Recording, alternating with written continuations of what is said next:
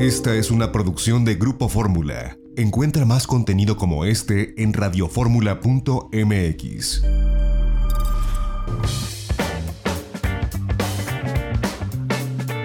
Una de la tarde con 23 minutos tiempo del centro. Yo le agradezco que nos visite aquí en las instalaciones de Grupo Fórmula a un eh, muy querido amigo. Él representa a la República Checa en México y América Latina, ¿es correcto? Es correcto. Peter Luther, bienvenido, muchas gracias por estar con nosotros. ¿Cómo estás? muy buenas tardes, muy bien, gracias por la invitación.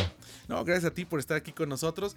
Y eh, bueno, República Checa es un lugar que me parece que está ya a lo largo de, todos estos años, todos estos esfuerzos que han hecho ustedes a nivel de promoción turística en el imaginario del mercado mexicano, es decir, del mexicano, no solamente Praga, sino ya también eh, los distintos lugares de República Checa. Y dime cómo van, cómo van a nivel turístico, cómo van. Mira, ojalá fuera así como dices. Me encantaría que la gente viajara a la República Checa y no a Praga, pero todavía estamos en el punto de que la gente todavía como que República Checa no la ubica tanto como Praga.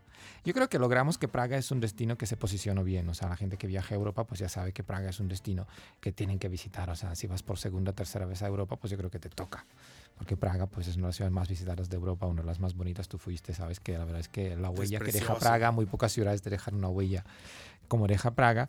Para nosotros nos encantaría que la gente se quedase más tiempo y que consideren Praga. O sea, yo tengo una sensación de que la gente muchas veces cree que Praga es, las, eh, es, es, es, el país. justo, sí, me comentabas. Te lo comenté justo porque de, repente ves unos comentarios en Facebook y te dices, Praga es un país maravilloso. Y dices, ay, China, aquí algo no funciona. algo está mal. Pero bueno, también es cierto que tenemos una gran ventaja de tener una ciudad que realmente sobresale la frontera y la gente hoy en día sabe qué bonita es, ¿no?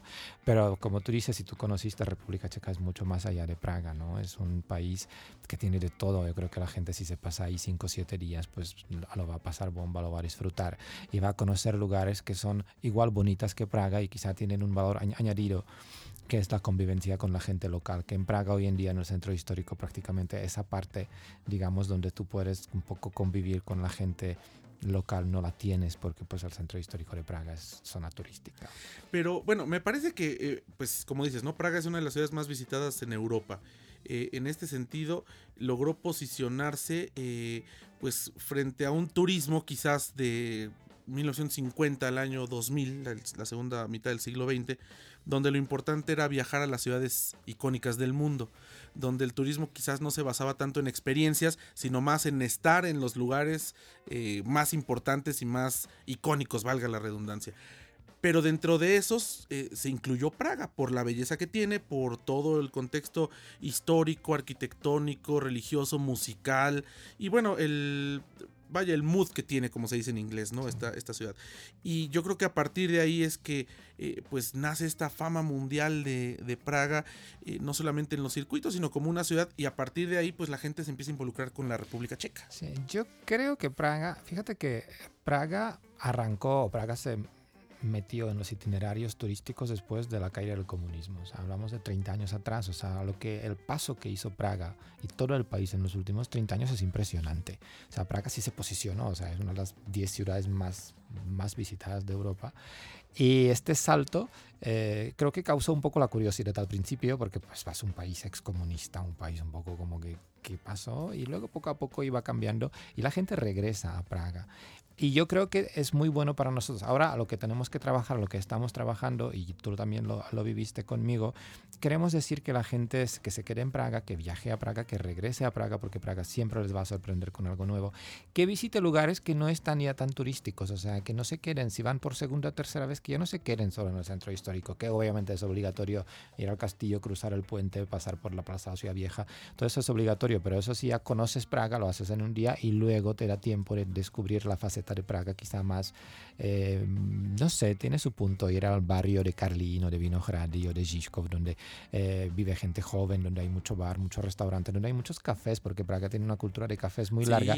Los más antiguos están en el centro, pero los nuevos, los modernos, los que sí están como evolucionando el tema de café, la cultura de postres, de, de menús al mediodía y toda esa cocina, digamos, contemporánea, no están en el centro. La mayoría está fuera porque está hecha para la gente local. Entonces también eso es una gran experiencia experiencia cuando estás en Praga, un poco salir de, lo, de, la, de la rutina del turista y convertirte en viajero y visitar lugares que quizás no son tan, tan no están todavía en, la, en el mapa Claro, de en el top, mapa. top lugares turísticos de Praga. Por ejemplo, si vas al, al parque zoológico de Praga, parece una tontería, pero el parque es muy bonito porque los pabellones son nuevos, eh, de una arquitectura muy impresionante. Y aparte, mm, tienes vistas de Praga porque está en una colina. Entonces, son vistas de Praga impresionantes de un ángulo que no lo esperas. Y también creo que si, si- la gente ya, ya estuvo en Praga, que se dé como dos, tres días y que salga de la capital, que realmente rente un auto, que va en tren, hay una conexión muy buena en trenes, en autobuses, y que visite lugares que están fuera. Y lo puede combinar, o sea, no queremos decir que la gente se tiene que quedar en la República Checa y ya no viajar a otro país europeo. Como estamos muy bien ubicados, o sea, tú, te, tú vas de Praga, por ejemplo, a la parte de Moravia del Sur, donde creo que fuiste conmigo, donde Sí. es la zona de vinos, la ciudad de Brno, eh, los, hay palacios que son patrimonio de la humanidad, y está a 200 kilómetros de Praga y 120 kilómetros de Viena. Entonces tú vas de Praga, te quedas tres días en Praga, vas tres días a la zona de la Moravia del Sur, donde para, eh, pruebas los vinos, la vida nocturna de Brno es impresionante, la ciudad es muy moderna, es un opuesto de Praga, y después sigues tu camino a Viena o sigues a Budapest, que son otros como 400 kilómetros. Claro. O sea, lo puedes combinar, no tienes que forzosamente visitar Praga, Viena. Tú puedes hacer un, algo más allá. Hay muchas cosas que... Y algo que, que te iba yo a preguntar, porque para quienes han ido a Praga o no conocen y están pensando en conocer la República Checa, quizás en el mapa, todo en Europa se nos hace pequeño si lo comparamos con las extensiones que tenemos en, en América, ¿no? Pero a mí lo que me sorprendió es las diferencias que existe entre el norte y el sur en cuanto a la comida, en cuanto a la arquitectura. Te encuentras con, con sorpresas. No es un país homogéneo, es un país que tiene eh, pues diferentes si se permite la expresión, identidades y diferentes ofertas gastronómicas, turistas, eh, turísticas, diferente eh, forma de vida de las personas, ¿no? Sí, yo creo que tienes que tener en cuenta que estamos en... eh, que Europa es un continente pequeño, pero mm, hubo... Son países chiquitos que tienen su propia historia y cada país en Europa tiene historia de mil, mil quinientos, dos mil años. Entonces cada país de alguna forma, de, alguna forma evoluciona diferente y aparte y, y a ti te parece que sí que mm, quizá Praga y Viena o uh, Praga, Viena, Budapest que es lo mismo pero no es lo mismo.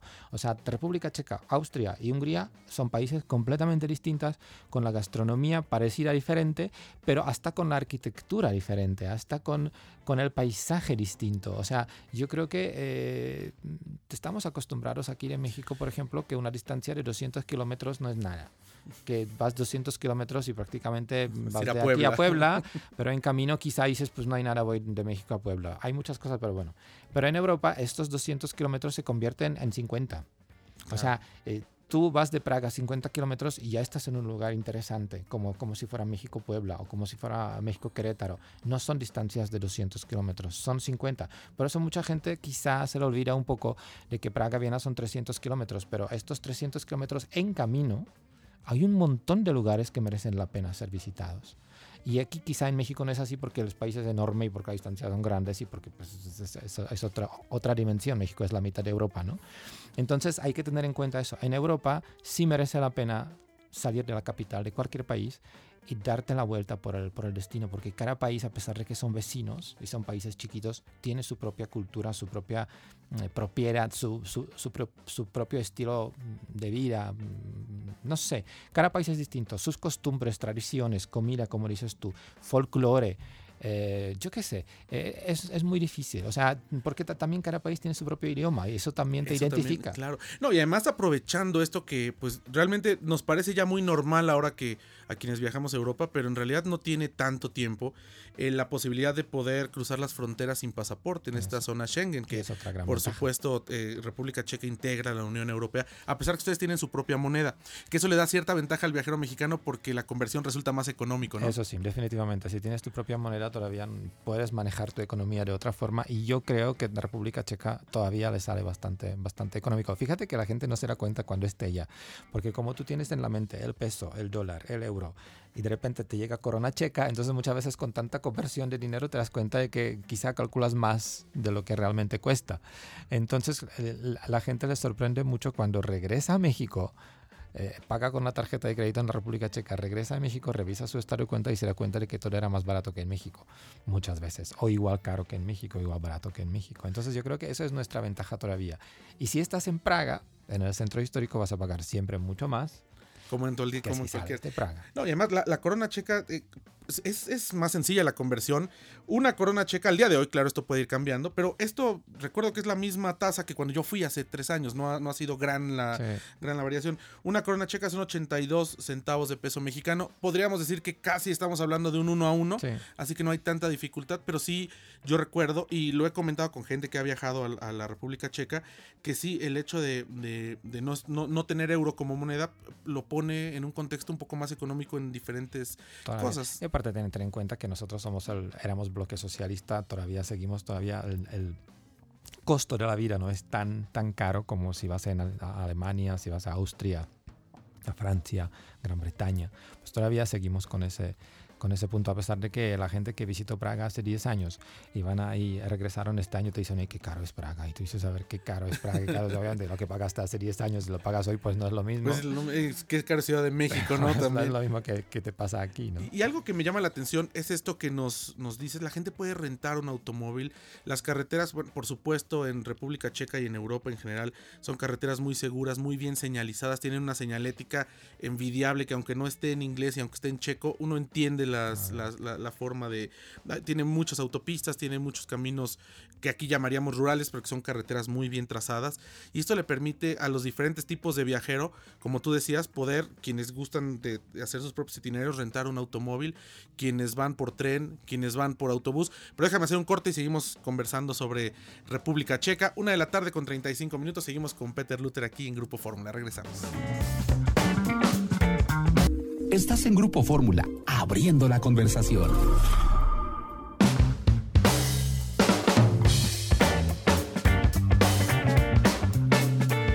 Una de la tarde con 38 minutos tiempo del centro. Seguimos conversando con Peter Luther.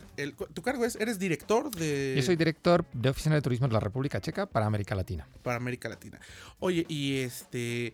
¿Cómo le responde? Digo, además de México, que es el, eh, nuestro país, ¿cómo responde el resto de América Latina a República Checa como visitantes? Muy bien, yo creo que tuvimos un aumento de casi 8% el año pasado. Lo curioso del año pasado era sobre todo que México se mantenía todo el año más o menos igual.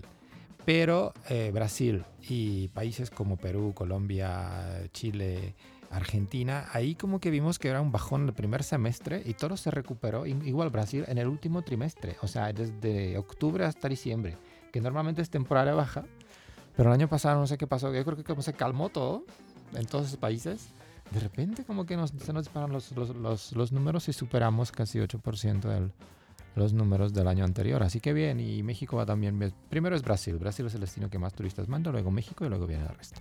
Oye, eh, tú decías hace un momento, ¿no? Y lo, lo, cuando fuimos, hicimos varios reportajes para, para Radio Fórmula y para diferentes eh, medios cuando, cuando estuvimos contigo allá en, en República Checa es parte de la ex Europa comunista. Y esto además sigue siendo un punto de curiosidad para gente que no ha ido a Europa, aunque quizás cada vez menos. Pero, eh, ¿qué sabor le da a esta parte de Europa en contraste con la Europa occidental? Yo sí me encontré con, con diferente, no, no necesariamente por haber sido el bloque comunista, sino por la geografía y por la historia. Pero ¿qué contraste puedes encontrar cuando un viajero no ha ido de aquel lado a Europa Central y solamente ha ido a las ciudades principales del occidente europeo? Oye, fíjate que no sé. no, yo creo que eh, el tema de que éramos bloque comunista ya casi no, no se nota. O sea, para que la gente viaje a la República Checa por ser antes bloque comunista, creo que hoy en día no van a encontrar muchos lugares como, sí, todavía existe un museo de comunismo en Praga, existe un tour por Praga que te lleva a edificios que se construyen dentro de esa época. Hay unos, unos pocos búnkers que hicieron los comunistas por si acaso hubiera un ataque, un ataque, un ataque eh, nuclear pero ya prácticamente no se nota en ningún lado, ya todo está como, son 30 años, ya pasó mucho. Yo creo que la diferencia todavía sigue siendo un poco en la mentalidad de la gente más bien, la gente todavía, mucha, mucha gente está un poquito más cerrada, pero eso creo que es, que es, el, es el carácter checo en general. El checo es un poquito más cerrado al principio, como que mantiene un poco la, la distancia al inicio, eh, como que protege un poco su privacidad, pero cuando te conozca, cuando ya empiezan a hablar y todo eso, pues ya cambia la cosa y el checo se convierte en una persona muy simpática. Tenemos muy buenos, eso se nota porque eh, yo llevo ese, en ese trabajo muchos años y al principio la gente, no es que se quejaba, pero los comentarios eran que los checos son un poco serios, que son eh, no, tan agradables, muchas veces como las, las respuestas son muy secas. Y en los últimos como 5 o 6 años los comentarios son, con, son al contrario, que el chico es muy simpático, que sonríe y tal. Normalmente en comparación con los países vecinos.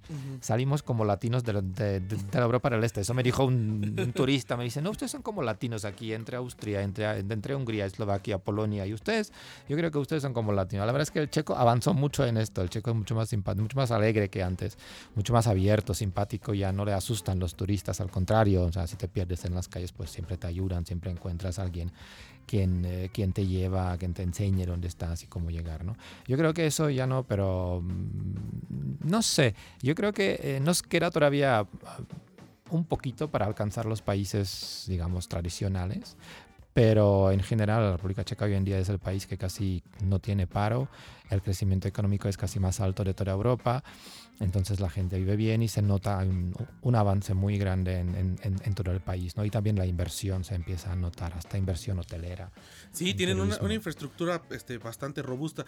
Ahora cuéntanos, fuera de Praga, evidentemente que es la capital y como tú dices, ¿no? Es eh, una ciudad que se ha convertido en las más visitadas de Europa. ¿Cuáles son las ciudades que debe uno tomar en cuenta cuando uno viaja a República Checa? Es decir, ¿qué lugares se deben visitar fuera de Praga que tú nos recomiendas como eh, los, los lugares clave, turísticamente hablando? Mira, mm, yo no te voy a hablar, bueno, de ciudad, eh, más bien te voy a hablar de regiones. O las regiones. Eh, nosotros aquí en México siempre tenemos en cuenta regiones que ya tienen buena infraestructura y regiones que normalmente están en camino a algún lado y que tienen alguna propuesta interesante para, para, para latino.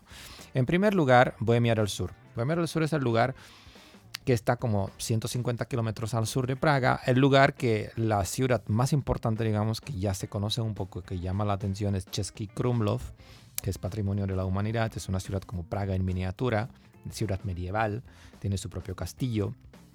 Y es una región donde tú te quedas dos, tres días y puedes ver varias cosas. Nosotros justo estamos pensando este año cómo lo vamos a promover y nos dimos cuenta de que es como Chequia en miniatura. O sea, tiene todo. Tienes la ciudad de Český Krumlov, que es la base, Praga en chiquito. Tienes eh, cerca un palacio que se llama Hluboka, que es el palacio del siglo XIX-XX, que es muy bonito, muy moderno. Aparte es un castillo que llama mucho la atención, mucha madera por dentro. Tienes un pueblito chiquito donde puedes descubrir un poco la vida eh, en los pueblos checos en, la época eh, barroca, porque es patrimonio de la humanidad justo por eso. También es muy bonito, puedes probar la gastronomía típica de esa época. Hay una fábrica de cerámica, una manufactura de cerámica típica de esta zona. Y luego si quieres conocer algo de, de la naturaleza checo, pues te vas más al sur, donde está una presa que se llama Lipno y ahí tienes eh, bosques, miradores, puedes hacer senderismo, puedes montar la bicicleta. Igual es el destino que prácticamente toda la Bohemia del Sur eh, traspasa el río Moldava, que luego llega hasta Praga, entonces ahí puedes tomar barcos, hacer piragüismo, puedes rentar raftings en la misma ciudad de Český Krumlov, puedes dar una vuelta en rafting, en raft, eh, porque la ciudad está rodeada del río. O sea, hay muchas actividades que puedes hacer. Eh, si te gusta correr, hay un medio maratón en la, en la capital de la región que se llama České Budějovice. Ahora que está de moda correr, todo el mundo corre. y aparte es una, es una ciudad muy bonita, tranquila, la ciudad donde realmente el medio maratón son 4.000 corredores porque bueno, no somos un país tan grande, pero la verdad es que es muy agradable, muy simpático. Entonces lo puedes juntar con varias actividades, no es solo pura visita de algún lugar. En Český Krumlov, por ejemplo, se festeja una fiesta que es la fiesta de la Rosa de Cinco Pétalos, que es fiesta medieval. La ciudad regresa al siglo XV, la gente viste traje de la época, se come la comida de la época, hay mercadillo de la época, hay combates de caballeros. O sea, todo ese fin de semana, este tercer fin de semana de junio, lo conviertes en algo, una, una experiencia única. Es verano y tú prácticamente si estás en esa ciudad a esas fechas en jeans, te vas a sentir muy raro porque va a estar como fuera de todo, porque la gente ahí en la calle andan en traje del siglo XVI, ¿no? Eso es Bohemia del Sur. Otra región que es muy diferente es la región de Carlo Vivari, que son como 120 kilómetros de Praga eh, hacia oeste, o sea, hacia Alemania. Esto es más, más al sur, hacia Austria, donde está Linz, Salzburgo. O sea, si haces un crucero por Danubio, por ejemplo, te puedes hacer una, una, escapada luego a, este, a esta región. Y Carlo Vivari es el oeste de la República Checa, más hacia, hacia Alemania.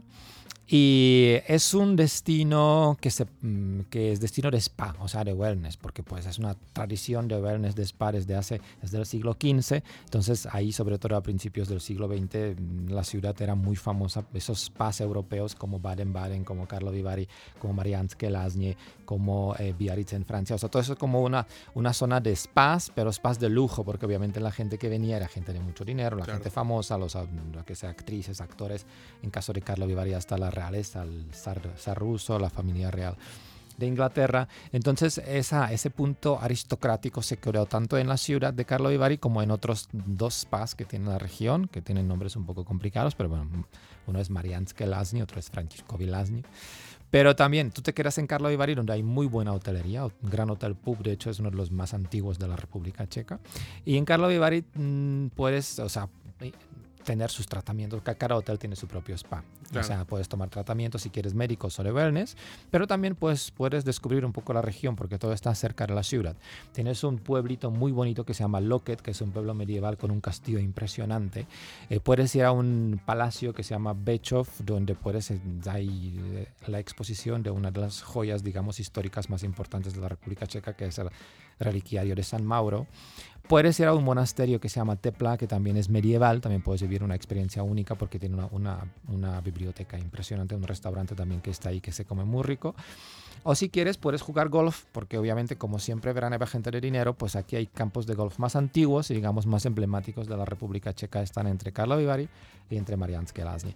Y si te gusta correr, hay un medio maratón en Carlo Vivari que se corre en mayo, que yo lo corrí el año pasado, por cierto, y la verdad es una ruta súper bonita. La verdad es que si te gusta correr, eh, aprovechar. Y en, en, cualquier de las ciudades de que hablamos puedes correr por tu cuenta. Hasta en Praga, fíjate que hay visitas guiadas de Praga corriendo. ¿Ah, sí? Entonces, eh, eso es la región de Carlo Ivari, o sea, se mezcla lo que es wellness, spa, lo que es lo, lo, de lujo, lo aristocrático, con lo medieval, eh, con el deporte, o sea, todo lo puedes ver aquí. En invierno, de hecho, eh, hay pistas de esquí relativamente cerca de Carlo Ivari también. Y la última región que normalmente de aquí hablamos es otro mundo, que es la Moravia del Sur, que ya hablamos un poquito de ella, es la zona de vinos. Y aparte, es la parte este de la República Checa. Esto está entre Praga y Viena y Moravia eh, en general, la región de Moravia, que es el este de la República Checa, frente a Polonia, Eslovaquia, Austria, es mucho más religiosa, mucho más folclórica. Eh, hay como que la gente mantiene más las tradiciones, las familias todavía cantan las canciones así folclóricas, todavía se mantiene un poco la gastronomía local.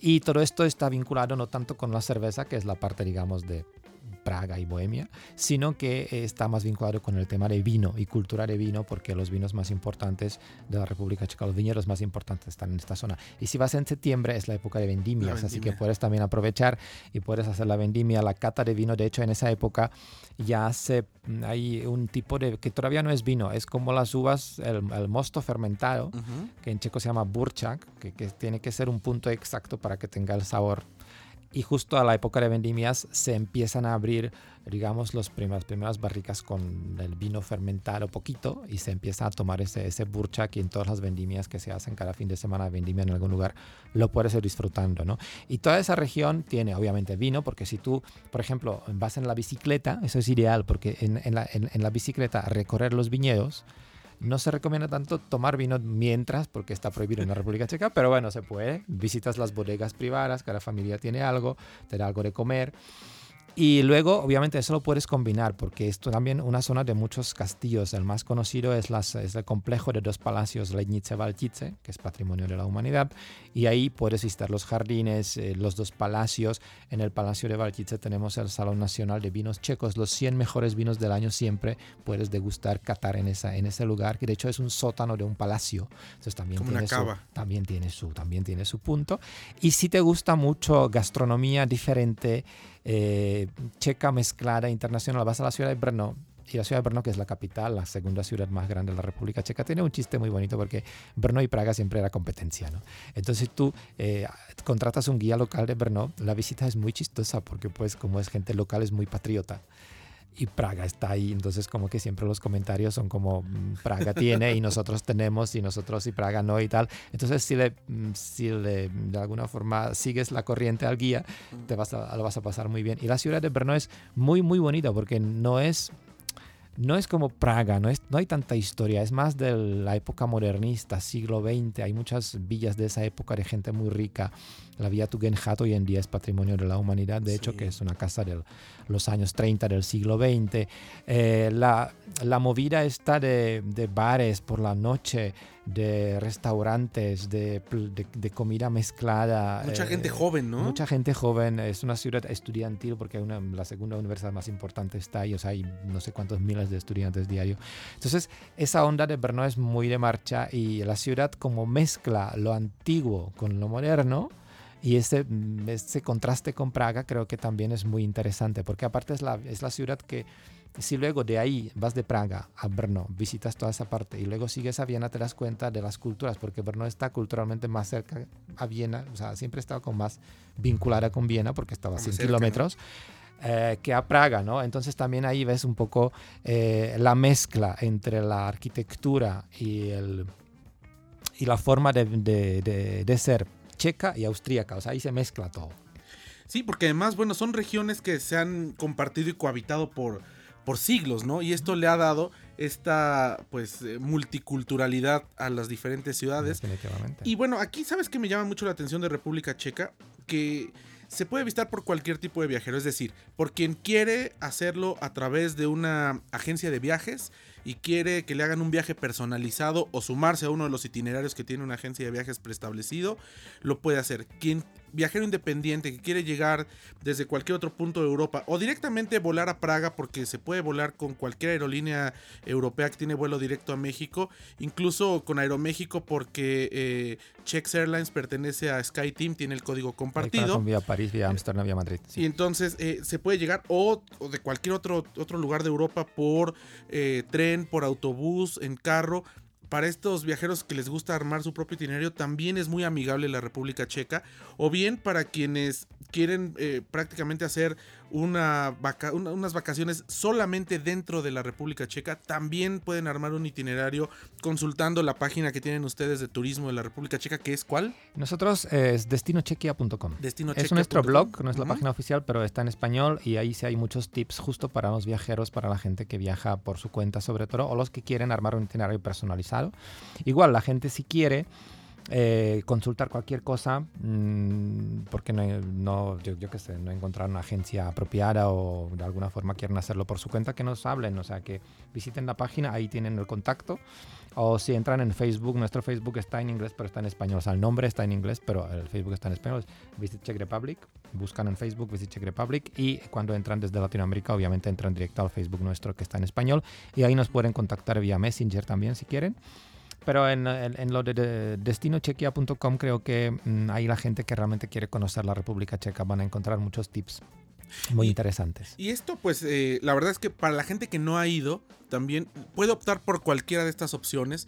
No es un país eh, complicado de visitar para quien, evidentemente yo creo que muy poca gente en México habla checo, eh, pero no es obstáculo. Suena raro, ¿no? Somos 10 millones que hablamos checo. No, la gente habla inglés. Habla, inglés. Hay mucha gente que habla español. Ojo, si ustedes quieren conseguir un guía que habla español, no va a tener ningún, ningún problema. O sea, en, dentro de la industria turística hay mucha gente que habla español. Hay mucho español, mucho latino, hasta mexicanos que viven en la República Checa. Muchos dan servicios, trabajan en turismo, pero el inglés es, es básico, con inglés no van a tener ningún problema. Y les digo, si no hablan inglés o hablan mal, pues siempre encuentran a alguien que habla español. Con eso no hay ningún problema. Siempre podemos encontrar a alguien que hable peor que nosotros inglés, pero de todos modos nos podemos comunicar. eso no es problema. Pero no tiene ninguna complicación para que, porque a veces eh, la gente, o pudiéramos pensar que si es la primera vez, tenemos que ir forzosamente a través de un tour o forzoso. Y esto yo creo que es al gusto del viajero y la República Checa tiene la posibilidad de eh, pues recibir cualquier perfil de, de viajero. El que le gusta ir con una agencia de viajes, el que le gusta ir con un itinerario, que le personalicen su itinerario o el que quiere irse por su cuenta. No hay ninguna complicación por todo lo que nos has narrado. La experiencia que, yo tuve y que muchos periodistas que hemos hecho en diferentes medios reportajes de, la República Checa lo hemos constatado, que es un país muy amigable y que además tiene un sentido eh, pues muy distinto al resto de los países de, Europa. Cada país en Europa tiene un, sentido único y me parece que el de República Checa pues es, eh, vale la pena visitarlo, ¿no? Están ustedes en el centro de Europa, eh, son distintos que las ciudades grandes, icónicas que conocemos de, del occidente europeo, pero eh, la verdad es que es uno de los países más bonitos que vale la pena visitar y que vale la pena tenerlos ahí en, el, en, el, en la lista de países por, Yo por creo que sí, y si quieren algo de la República Checa y la gente de viajes les ofrece Praga bien a Budapest, ustedes insisten, insisten de que no lo quieren, de que quieren quedarse como una semana en la República Checa y luego pueden viajar donde quieran. Sí merece la pena, si quieren con- algo distinto, algo interesante, yo creo que República Checa, un- cuatro, cinco días, una semana, les va a cumplir todo eso lo que necesitan. Pues Peter, yo te agradezco que nos hayas visitado esta tarde aquí en los micrófonos de Grupo Fórmula, Mu- que no sea la última vez, muchas gracias y aquí estamos abiertos para dar a conocer todas las novedades de Chequia. No, muchas gracias y ahora todos a la República Todos Checa. en la República Checa. Pues ya nos vamos una con 57 tiempo el centro, a nombre de nuestra productora Leona Bracho. Hoy en los controles técnicos está Luis, Luis en los controles técnicos, muchas gracias. Se despide ustedes José Antonio López Sosa. La próxima semana estaremos transmitiendo desde Bogotá, Colombia. Mañana los esperamos de viaje en Fórmula. Quédese con Pei Garza aquí en las frecuencias de Grupo Fórmula.